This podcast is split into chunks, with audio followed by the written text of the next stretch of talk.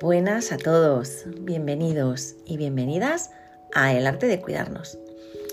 Voy a seguir con el tema de la autoestima, ya que considero que es un pilar fundamental y que tenemos que trabajarlo desde todas las vertientes posibles. Actualmente yo estoy en una membresía que la está abordando y creo que es bueno poder compartir los aprendizajes con todos vosotros por aquí. Hoy quiero hablar de lo importante que es darnos permiso para hacer aquello que nos gusta o que nos apetece. En el camino del éxito y de la realización, el ser humano debe superar un obstáculo del que muchas veces no es consciente, el autoboicot, el sabotearse a uno mismo a menudo de manera inconsciente.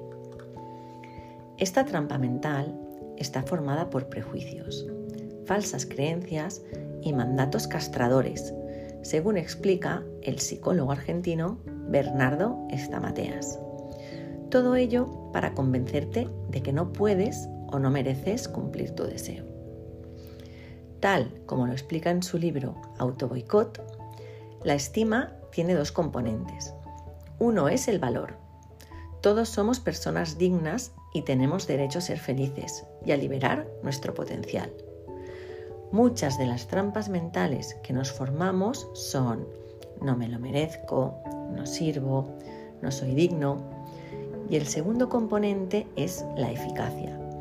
Y es allí donde surgen otras tantas trampas mentales como no sé si lo voy a lograr, es muy difícil para mí.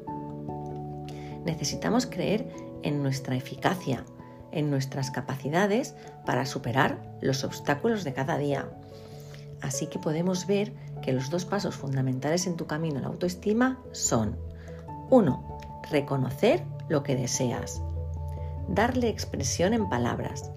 Plasmarlo de forma que sea un objetivo y un propósito real en tu vida cotidiana. Y 2. Darte permiso para realizarlo. Asumir de una vez que mereces ser amado, que puedes progresar y realizarte que eres digno del éxito, que eres digno de ser feliz. A su vez, darte permiso en cuerpo y alma depende de una serie de permisos previos de los que depende tu libertad. Darte permiso para elegir a las personas que te acompañan en la vida. Darte permiso para soñar sin que nadie pueda interferir en lo que puedes o no puedes alcanzar. Darte permiso para gestionar tu propio tiempo, sin que los demás se apropien de esa divisa que no se puede reponer. Darte permiso para aprender de los errores, sustituyendo la culpabilidad por la gratitud, ya que las equivocaciones y accidentes te van a permitir avanzar. Darte permiso para amar y para ser amado, porque lo mereces y porque el mundo lo merece. En definitiva, darte permiso para ser feliz. Aquí la reflexión final que podemos sacar de la cápsula de hoy es, tu libertad guarda relación directa con la cantidad de mandatos internos que la limitan.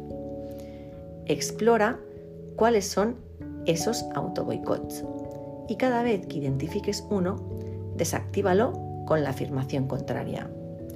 Yo me doy permiso para. Y hoy terminaremos con unas palabras del novelista Robert Louis Stevenson que dicen así. No hay deber que descuidemos tanto como el deber de ser felices.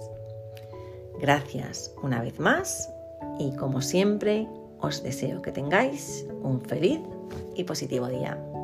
Gracias.